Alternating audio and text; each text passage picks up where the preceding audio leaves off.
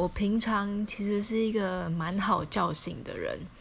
唯独就是前一天太晚睡，或者是早上太早起，我才会起不来，就不想起床，会想赖床。所以我，但是又逼不得要去上课的时候，我听到闹钟，第一件事情就是睁开眼睛，先呼自己两巴掌，然后再逼自己滚下床。